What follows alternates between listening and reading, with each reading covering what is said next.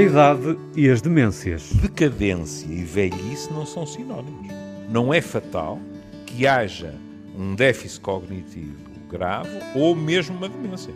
Todos nós conhecemos pessoas com 90 e tal anos às quais dedicamos a célebre frase quem me dera ter a cabeça que ele tem ou ela tem. Dentro das demências temos muitas pessoas que são formas de Alzheimer, mas temos outras que não são. E é crucial que as pessoas não confundam porque tem muito a ver com alguma hipótese de terapêutica, por um lado, e prognóstico. A escassa filmografia sobre a velhice, os mistérios das doenças de Parkinson e Alzheimer. É uma doença celular, nós conhecemos, é um bocado o mesmo que se passa com o Parkinson. E porquê é que a gente já sabe tudo e não consegue impedir? E agora vocês reparem. Qual é o seu palpite? Eu, o meu é que é a mesma idade. E que se calhar tinha que ser assim. Mulheres a partir dos 50 anos, as atrizes, queixavam-se que continuava a haver trabalho para os homens e elas sistematicamente eram prejudicadas por causa de atrizes mais jovens. É? No cinema, como na vida, a discriminação dos mais velhos, em especial das mulheres. Time it was and what a time it was, it was A time of innocence,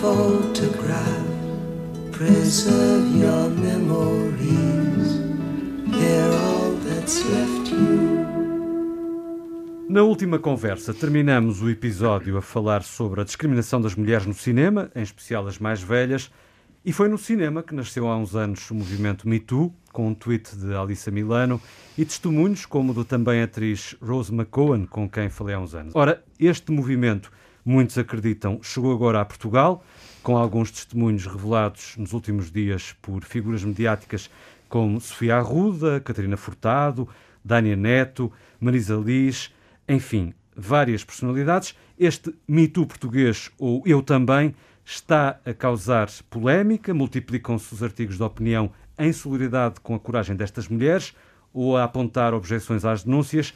E aqui, no Old Friends, resolvemos não ficar à margem do debate. Estamos os quatro convocados para falar não só sobre o movimento e as denúncias, mas também sobre os assédios de que as mulheres são ainda vítimas e que estão fortemente ligados à cultura dominante, enraizados na educação ou na falta dela. Além da denúncia, há uma dimensão que merece, eh, de certo, a nossa atenção: a da justiça e a da dicotomia entre a praça pública e os tribunais.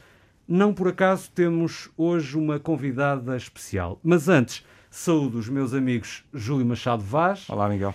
Manuel Sobrinho Simões. Olá. E Tiago Alves. Olá, Miguel.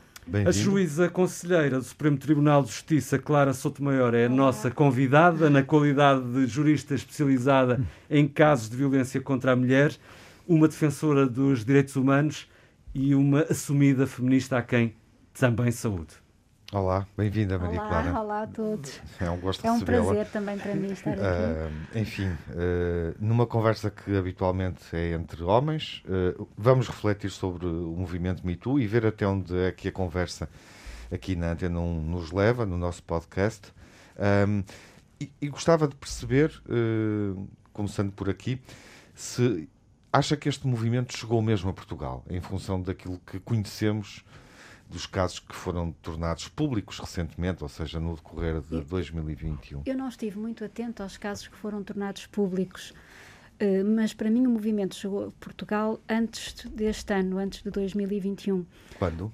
Eh, em 2013 houve uma proposta no Parlamento para criminalizar o assédio sexual. E nessa altura discutiu-se muito nas redes sociais e houve muitas mulheres que partilharam logo as suas experiências uhum. e discutiram os, os, argumentos com as pessoas que, apanhadas desprevenidas com um assunto que não estavam habituados a, habituadas a que fosse discutido, negavam a existência de assédio, diziam que, mesmo que existisse, não era crime, não era grave, faziam um pouco até das mulheres que se, que se queixavam de ter sido assediadas, mesmo que disséssemos que os assédios que tínhamos sofrido uh, tinham sido quando éramos crianças. Uhum. Porque geralmente é assim que começa. Uhum. E, portanto, verificou-se que havia uma insensibilidade enorme e uma ignorância muito grande em relação a estes temas. e discussões muito acérrimas nas redes sociais, em que as pessoas se insultavam e tudo. Era grave mesmo. Uh, uh, portanto, eu acho que começou ali. Uhum. E, de, uh, e, depois com a, com a, entrada em vigor em Portugal da Convenção de Istambul, que no artigo 40 veio definir assédio sexual como qualquer comportamento verbal, não verbal ou físico não desejado que afeta a dignidade ou, ou, que, ou que é intimidatório ou humilhante para a outra pessoa. E, e, nessa altura começaram também os partidos na Assembleia da República a querer criminalizar expressamente este comportamento. E sempre houve muitas correntes que diziam que já estava previsto na lei ou que diziam que não era preciso criminalizar porque não tinha gravidade suficiente, não causava danos sociais à coletividade, eh, era apenas uma questão de moral e bons costumes e que até equiparavam, eh, portanto, a criminalização do assédio a, a, a, normas que existiam antes do 25 de Abril, eh, que proibiam, por exemplo, um casal de namorados de se beijar na rua. E esqueciam que estão a falar aqui de comportamentos que são praticados sem o consentimento da pessoa que é visada. E, portanto, não tem nada a ver com as normas que venham estigmatizar moralmente comportamentos consentidos por uhum. ambas as partes, que era o que se passava de antes. Portanto, foi muito, foi muito difícil explicar às pessoas, pessoa, estou a falar de pessoas formadas em, em direito também, em, em várias pessoas cultas, licenciadas.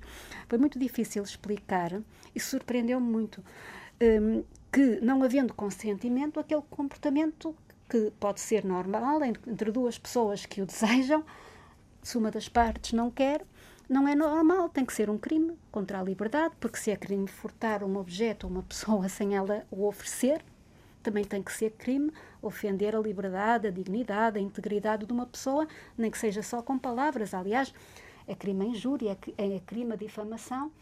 Porque é que não havia de ser crime o assédio sexual, mesmo, mesmo que verbal apenas? Uhum. Então as pessoas diziam, mas então já está na injúria, já está na difamação.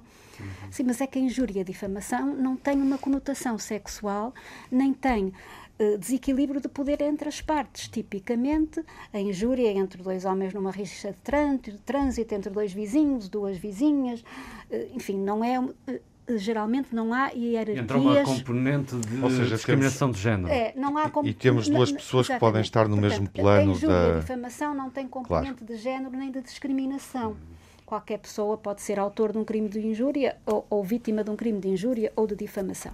Já o assédio sexual atinge praticamente só as mulheres, quando eu digo praticamente só, estou-me a referir à forma de assédio que na altura era comentado e discutido uhum. nas redes sociais, que é o assédio de rua por homens desconhecidos.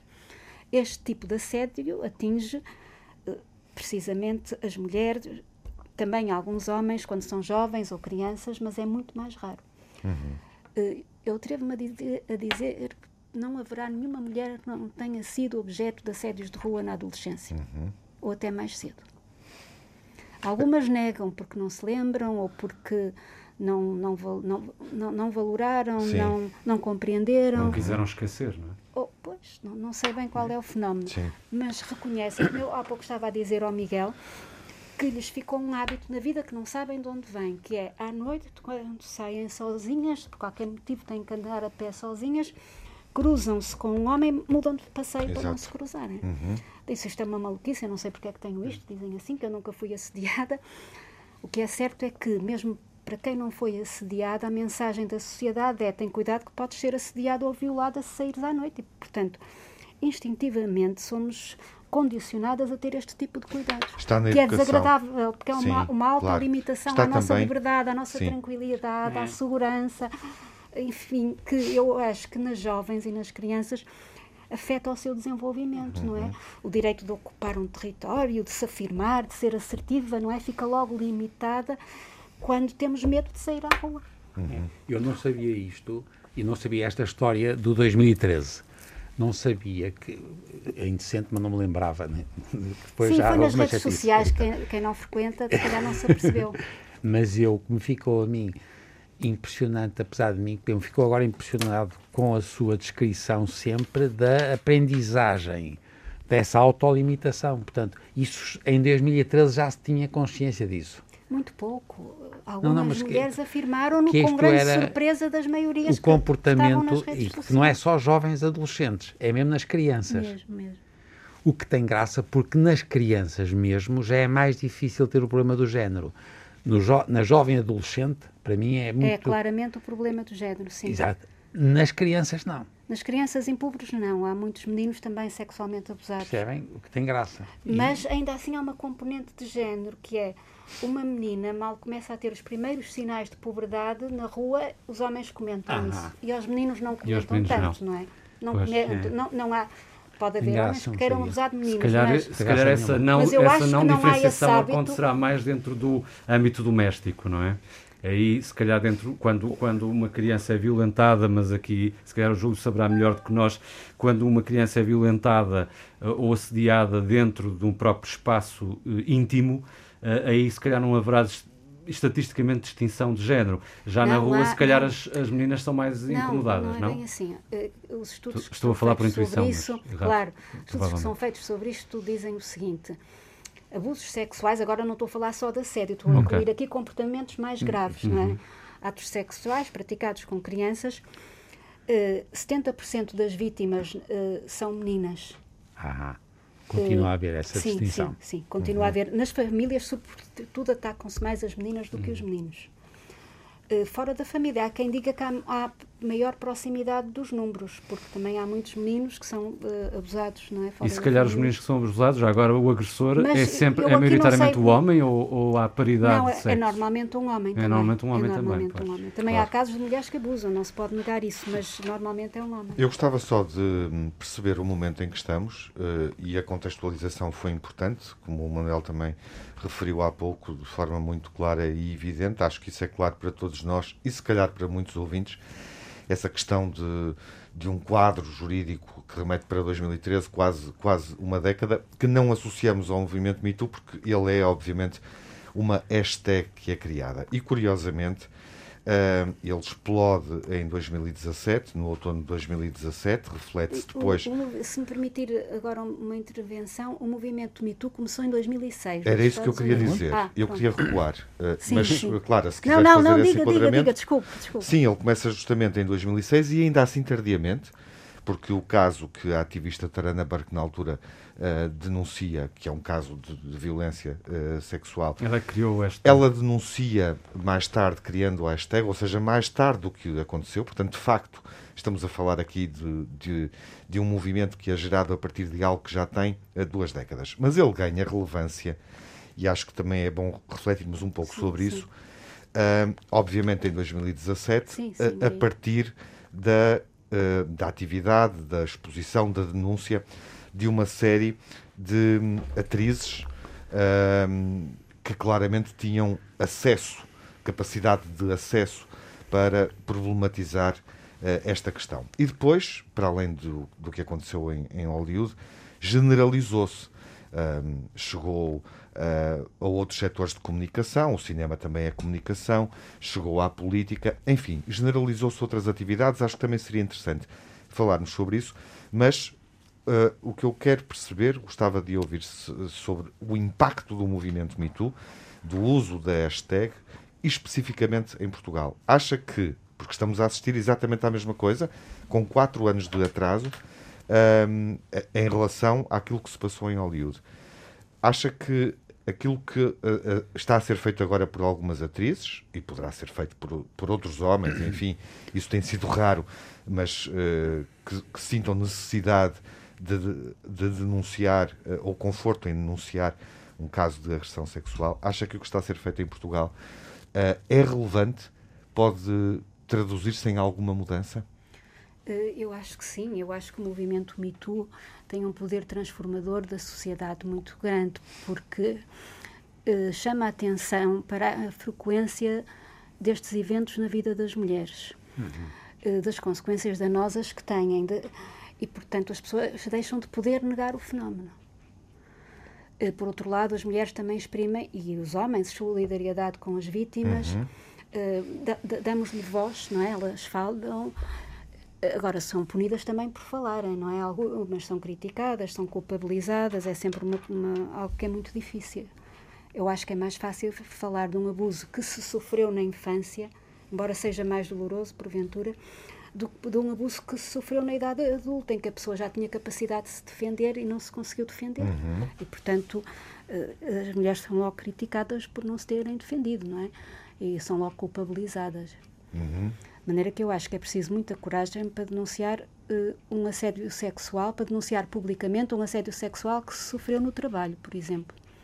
Porque a pessoa pode ser logo questionada de subiste na carreira porque te deitaste com alguém, uh, tens culpa, uh, puseste-te a jeito e, portanto, isso eu, eu ainda assim acho que em, em, Portugal não vai haver assim muitas denúncias, porque as pessoas também não, as mulheres também não sentem-se inseguras para isso. Agora, o facto de ter havido algumas acho muito positivo. Até porque depois há a questão do que é que isso traz de consequências na prática. Quando falamos em consequências, falamos de quê? Porque em termos do sistema de justiça não vemos praticamente condenações pois, neste porventura campo, é? já está tudo prescrito, nem sequer pode haver uma queixa-crime. Não é crime público e, portanto, a não ser que tenha sido, bem, mesmo, mesmo uma violação não é crime público em Portugal. Portanto, não é crime público, já prescreveu.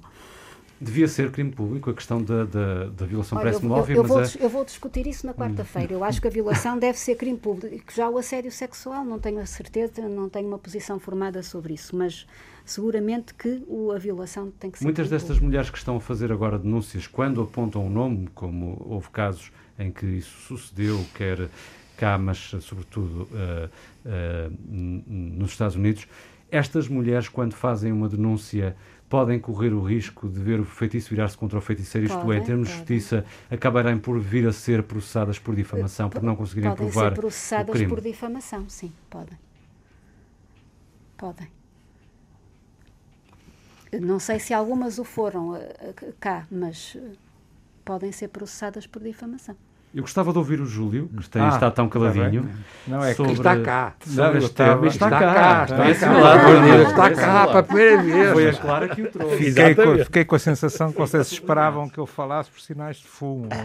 Não, não. não é, é, eu queria pegar num, num aspecto do que a Clara disse nesta última intervenção, que é, uh, e que já houve vários artigos que, que chamaram a atenção para esse facto quando falamos uh, de mulheres já adultas, jovens adultas ou, ou, ou, eventualmente mais velhas, e a Clara disse esta questão, mas depois as pessoas dizem, mas porquê é que esta, esta mulher não resistiu? Ou, ou do outro lado da moeda, se calhar pôs-se a jeito. Quer dizer, há uma dimensão que permeia tudo isto e que não é, às vezes, suficientemente sublinhada, que é a assimetria entre as duas pessoas. Ou seja, o pano de fundo disto é o poder.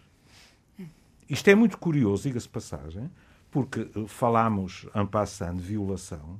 Há artigos que dizem que na violação, muitas vezes o que está em jogo não é nenhum tipo de prazer sexual, é a demonstração de poder sobre aquela mulher. E neste caso um poder físico, biológico, é Exato. isso? Mas também, porque se falarmos no trabalho, é uma relação de poder é, em termos pronto, hierárquicos. Eu ia voltar a isso, que é assim.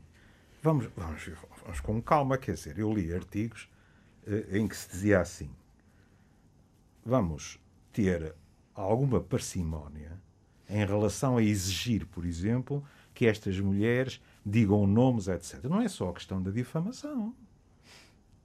Estas mulheres trabalham. E, portanto, estão sujeitas a qualquer tipo de consequência, por exemplo, ficar no desemprego. Por que não? Pois, claro. Hum.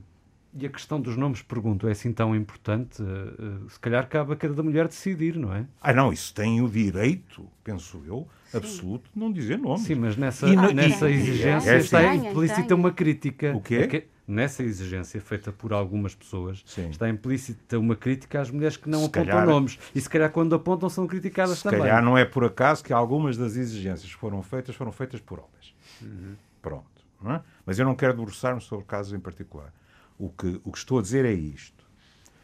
Quando nós admitimos, e é por isso que eu acho que o Me Too, se ficar por este tipo de denúncias episódicas e, sobretudo, como, salvo erro, a, a Sara Barros Leitão dizia, e outras pessoas, e, sobretudo, se se deixarem encaixotar, felizmente esta última semana foi melhor, se deixarem encaixotar em revistas cor-de-rosa, em que mulheres aparecem com uh, biquínis, etc, etc, isso pode ser uma catástrofe.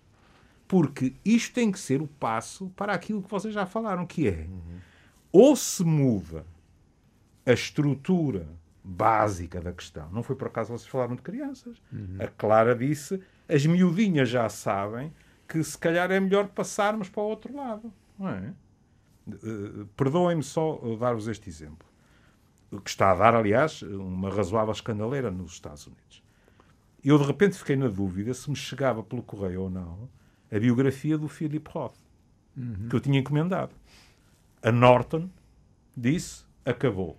Porque há cerca de 20 mulheres que acusam o tradutor de abusos sexuais. Pronto. E, portanto, na Europa o livro aparentemente está disponível. Nos Estados Unidos está à espera que outra editora, sim ou não, não sei, vá fazê-lo. E eu comecei a ler o livro. E algumas, uh, alguns comentários que tinham surgido no Guardian realmente são verdadeiros. No livro é muito sublinhada a dimensão. Eu, eu, eu, quero dizer que achei uma injustiça brutal que Roth não tivesse ganho o Prémio Nobel. Ah. Gosto muito dele. Mas no livro diz-se: aqui está a história de um homem que escrevia todo o dia e perseguia mulheres toda a noite, todas as noites. Não necessariamente na questão do assédio, não é? Mas vê-se que o sexo era muito importante para ele.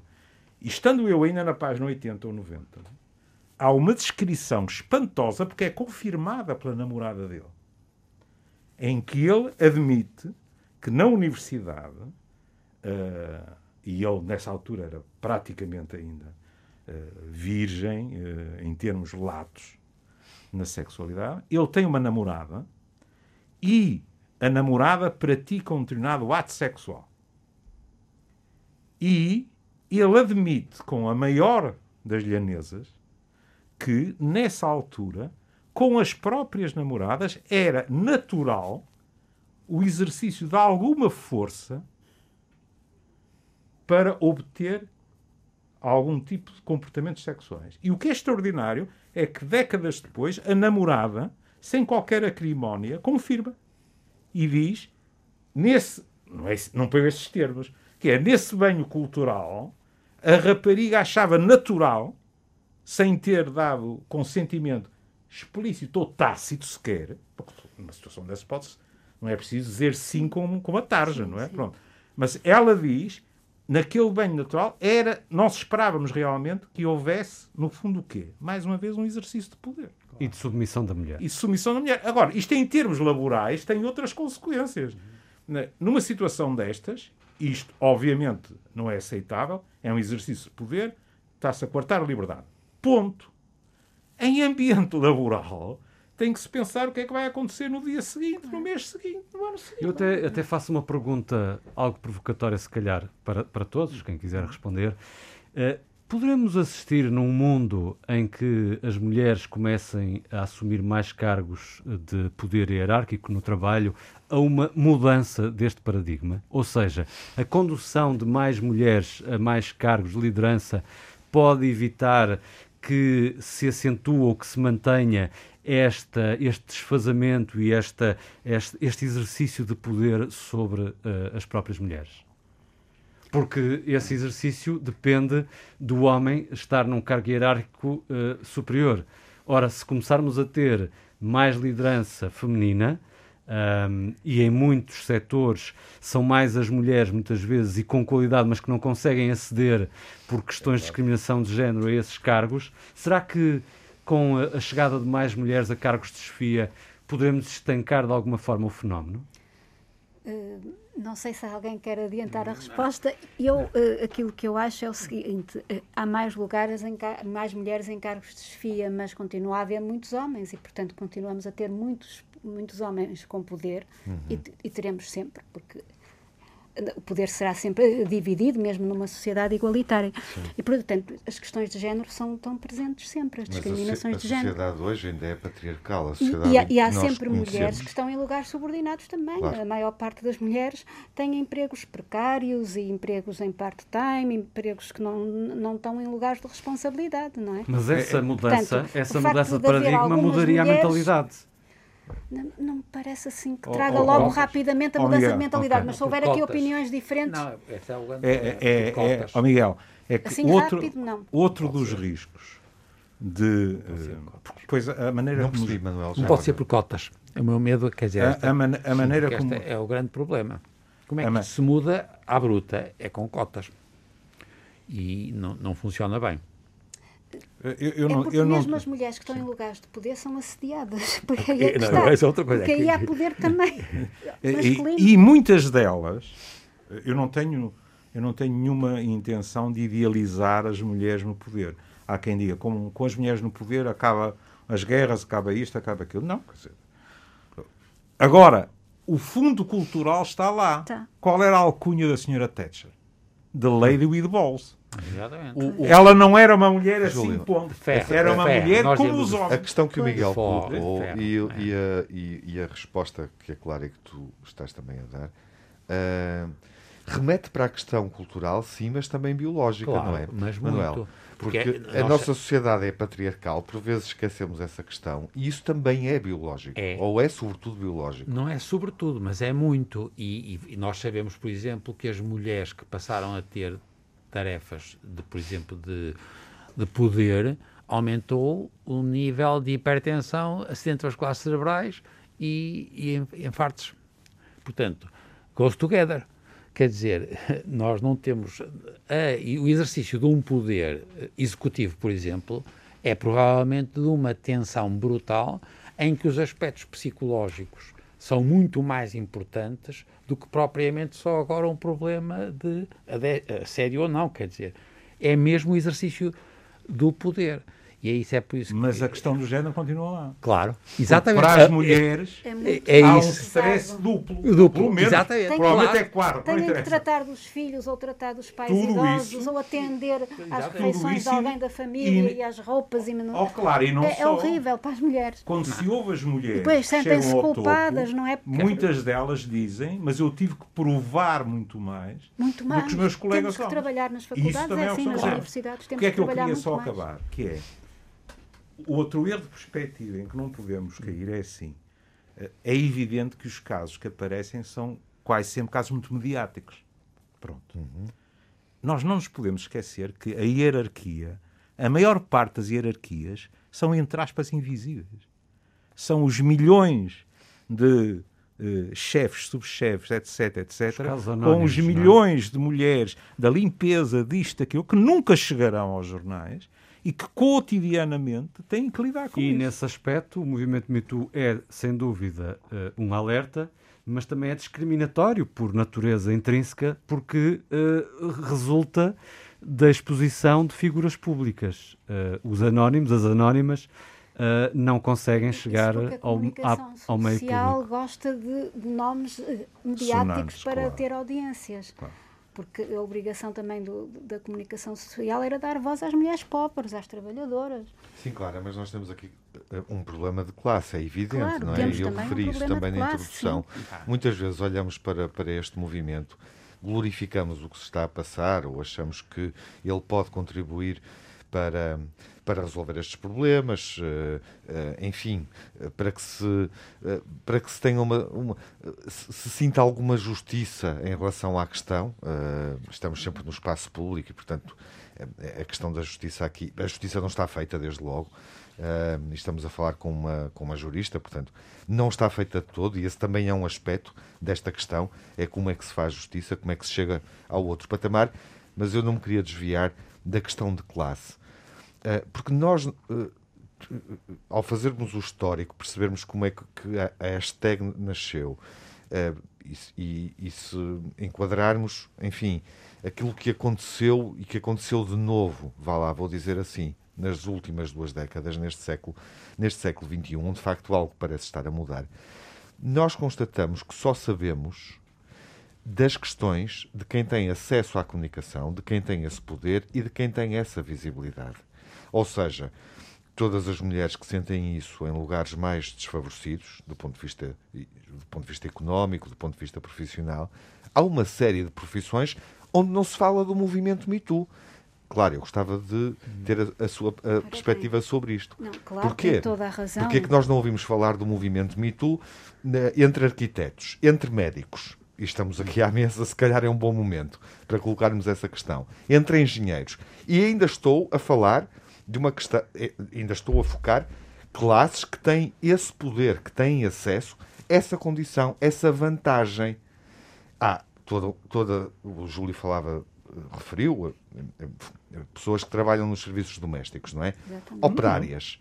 Quer dizer, o exército de mulheres que nós temos, que estão seguramente sujeitas a, a, situações de, de, exploração, também do ponto de vista de abuso sexual, quer dizer, é imenso. Pois, não... e há muito poucas queixas. Basta, basta, basta fantasiarmos queixas, um pouco sobre portanto, o assunto é, é preciso, uh, nesses meios, para constatarmos isto. que haja queixas e apoiar as mulheres nesses meios.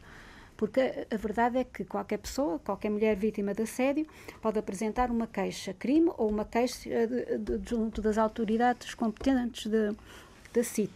Mas uh, sabemos que há muito poucas queixas, na verdade esperamos que o movimento Me Too incentive essas queixas uhum. e que a voz das mulheres seja credibilizada. Mas aí entra outro, é. outro fator e outro e problema, que é as mulheres fazem poucas queixas, fazem poucas queixas porquê? Porque, porque estão dependentes do, do emprego. E porque têm receio de, e porque têm receio que a queixa também dê em nada, não é? Sim, sim, não confiam no sistema. As duas sim. coisas. Não. E aí onde é que o sistema pode melhorar, no seu Sim. entender? Onde é que o sistema bem, pode ajudar? Nós desde 2017 que temos uma lei que já procurou ajudar, mas parece que ainda não teve efeitos práticos.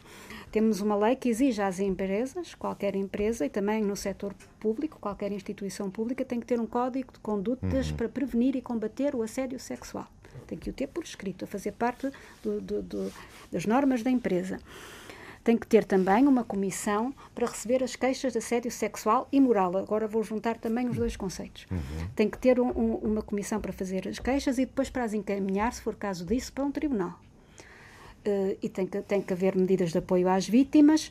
A vítima e as testemunhas da vítima não podem ser despedidas nem sujeitas a processos disciplinares. Uhum. Portanto, isso está na lei para que não Desde haja quando? retaliações. Desde, quando? Desde 2017. 2017. Isto aplica-se a todas as empresas com mais de sete trabalhadores. E, no entanto, com o MeToo, entre aspas, à portuguesa, só na semana passada é que algumas empresas anunciaram que vão ter códigos de Pois, se calhar nunca, nunca fizeram, nunca não, ninguém fiscalizou, uh, o que é típico códigos também acontecer. Claro, mas uh, é isso. Gostava ainda, ainda, ainda de perceber, sendo que isso uh, está a ser aplicado, qual é a percepção que tem?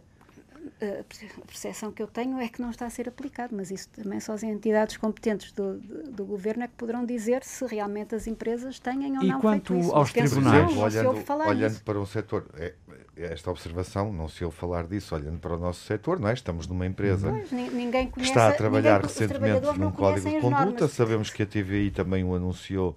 Uh, e a SIC já teria. E a SIC, é? sim. Uh, mas de facto isso está. Embora a RTP diga que, que já, já vinha a trabalhar, agora, já vinha trabalhando uh, nisso, Sim. antes do caso Sofia Arruda. Que e foi também assim. é preciso fazer ações de formação com os trabalhadores para uh, criar um ambiente de trabalho com tolerância, com empatia, sem abusos de poder entre os trabalhadores, superiores e hierárquicos a trabalhadores. Aliás, o assédio pode ser em várias direções. Não é só relações de poder hierárquicos, também há assédio. Por exemplo, é eliminar uma concorrente. Uhum. No mesmo pares. plano é hierárquico, é sim, é? interpares.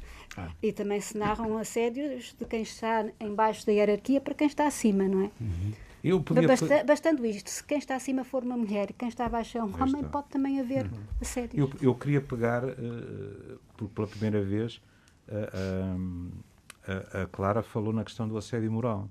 Eu gostaria de lembrar, e as pessoas lá em casa vão pensar que eu estou a evitar cuidadosamente, e era o que eu faria, uh, citar nomes, mas não é, é a minha memória, mesmo que eu quisesse, não seria capaz, mas aqui há dois ou três anos passou-se um caso em Portugal em que uma trabalhadora se queixou sim, sim. da série moral, uhum. sim, ganhou, e tanto quanto eu me pude aperceber, foi preciso fazer uma segunda queixa para que ela tivesse direito àquilo que o tribunal tinha decidido. Ou seja, houve uma queixa, houve uma decisão de tribunal e, é assim. e houve quem assobiasse para o lado, em termos institucionais, tendo de ser feita outra queixa para uma, se bem me lembro, para uma mulher que tinha sido posta numa situação sim, sim, que eu não eu consigo imaginar. É? recorda-se desse caso. Péssimas é? condições. Péssimas condições, no fundo, que é para tentar vencer pelo cansaço. Eu Sim. acho que esta questão do assédio moral e, se calhar, da forma como a justiça e o sistema pode responder uhum. a este tipo de questões de assédio sexual é um bom tema para continuarmos a dissecar no próximo episódio, se estiverem de acordo. Marcávamos conversa para a próxima semana. Clara, Clara aceita o convite? Sim, sim, sim, sim. Então assim será. Até, Até à próxima. Até à próxima.